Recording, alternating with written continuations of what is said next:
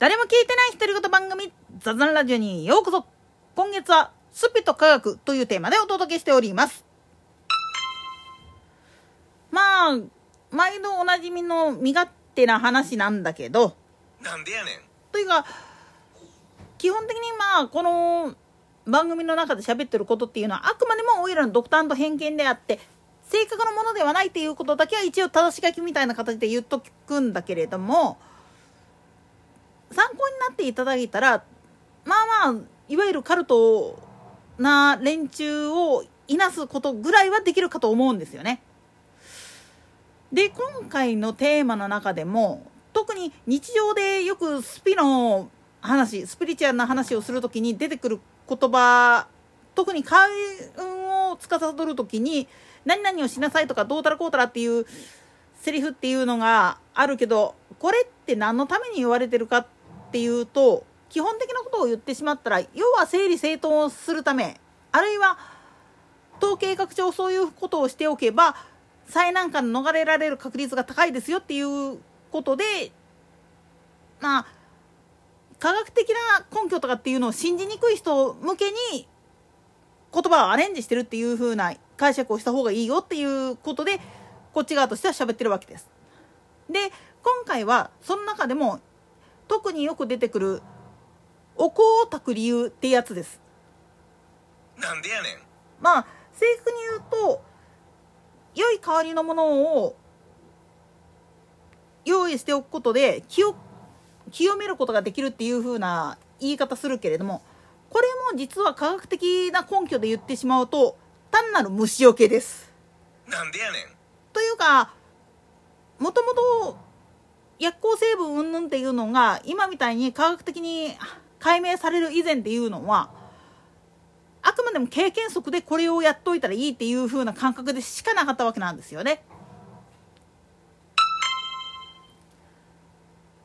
特にまあ平安時代なんかでいわゆる残り香を炊き込めてっていう形でお香を炊いて服につけるとかっていう文化があったっていう話もあるしで秋口とかやったら菊の花に綿を置いてそれに含ませた菊の香りがする水分の含んだ綿っていうのをどっかに身につけるとかっていう形で身を清めるっていう風な儀礼があると思うんだけどこれ何のためにやってるかって言ったらさっきも言ったように防虫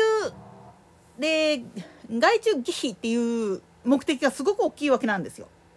ただ単純に香りがいいからつけるだけではなくてとりあえずダニのみそれからヤブカでハエブヨまあ一部ハチもそうだしムカデそういったまあ人間からすると害になるような虫たちっていうのを自分のいる場所から近づけさせないようにするっていうことが一番の目的として使われているっていう部分があるんです。とはいえ何でもいいやっていうわけじゃなくって一番それにまあ言ってみたら効果として高いものっていうのが珍重されてきたわけなんですよね。だから白檀であったり人工であったり流能であったりまあ普通のスパイスとかで言ったらセージとかシナモンとかそういったものがお香の材料としてよく使われるわけなんですよね。これは今でもお線香を作る時の材料として実際にスパイスと共に使われるんですよね。アロマオイルアーユルベーダーとかやってらっしゃる人だったら多分分かってらっしゃると思うけれどもあれの中に入ってるアロマオイルとかアロマエキスって呼ばれるようなものっていうのも実はこれの類なんですよね。つまり昔からの習慣からして自分たちに害をなす獣あるいは虫っていうのを寄せつけないようにするっていうことを行うためには何がいいかって言ったら彼らが一番嫌う匂いって何だろうっていうことで開発されたっていう側面があってだからそれを炊くことによってそしてその匂いを衣服や自分の体の方に染み付かせることによってある程度の防虫あるいはまあ害虫忌避っていう形の効果っていうのを期待して使ってるわけなんですよね。だから昔からよく使われているやつっていうのはそもそも何のために使われてきたかっていう部分を考えていった時におおよその場合はそういう部分があるんです。それと仏道修行の際に僧侶が食べてはいけないものとしてニンニクであったりとかネギであったりそれから生姜とかみょうがとかっていうのは食べてはいけないって言われるのもこれも害虫忌避です。なぜかっつったらこの匂いで寄ってくる虫とか獣とか鳥とかっていますよね。なんでやねんあえてぼかして言ったけれどもいわゆるこれも食中毒であったりだとかそういう害獣害虫が持ってくる感染症とかっていうのを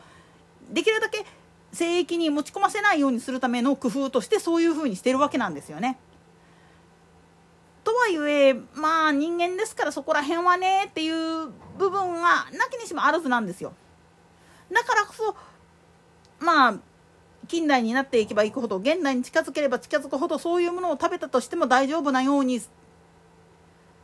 まあそういうのと混ぜ込むことでかえってそいつらを駆逐するためのものっていうのが開発されてきていったわけなんですよね。放散団子とかもそうだし殺虫剤っていうのもそうだしいわゆる虫除けスプレーとかっていうやつなんかもそうなんだけれども実はああいうのの成分化学式で呼ばれているやつっていうのも元の原料となっている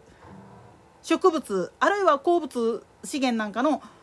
名前を聞いた時にあこれってひょっとしてっていう風なのがあるんですよね。まあ一番簡単なことを言ってしまうと